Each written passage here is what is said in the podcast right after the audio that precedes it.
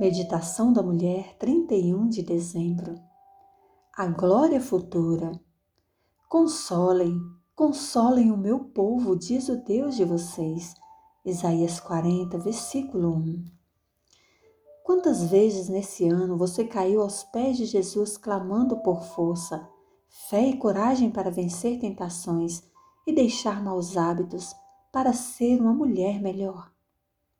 O Senhor está atento e quer trabalhar em tudo o que possa afastá-la da gloriosa recompensa prometida aos seus filhos. Há um texto maravilhoso que nos incentiva a viver com esperança. E diz assim: Nos dias mais escuros do seu longo conflito com o mal, seu povo tem tido a possibilidade de olhar para além das provas do presente, para os triunfos do futuro, quando terminado o conflito os redimidos entrarão na posse da terra prometida. Essas visões da glória futura, cenas pintadas pela mão de Deus, deviam ser estimadas por sua igreja hoje. Livro Profetas e Reis de Ellen White. O verso bíblico de hoje foi dado por Deus a Isaías.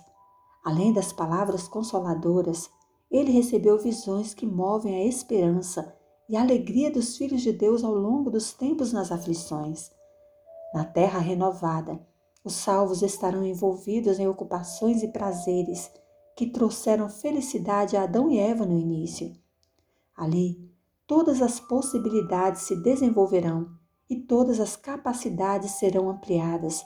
Os maiores empreendimentos serão levados avante, as mais elevadas aspirações serão alcançadas e os objetivos mais altos serão atingidos. E surgirão ainda novas alturas a serem alcançadas, novas maravilhas a admirar, novas verdades a compreender, novos objetivos de estudo a desafiar as aptidões físicas, mentais e espirituais. Que futuro glorioso! Logo a promessa se cumprirá e receberemos do Salvador livramento e repouso. Termine o ano em paz com Deus, com você e com o próximo. Não carregue para o próximo ano fardos que retardarão a continuidade da sua caminhada rumo à glória futura. Há questões pendentes na vida espiritual as quais você não teve coragem de confrontar, ignorando que podem ser determinantes para a sua salvação? Falta humildade para reconhecer erros e pecados que afastaram pessoas queridas e as machucaram? Apenas a humildade o reconhecimento e a aceitação do perdão divino podem curar essas feridas.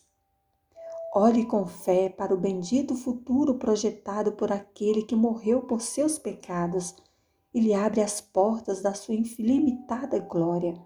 Logo o veremos. Em sua presença, as provas e sofrimentos desta vida parecerão nada. Até lá.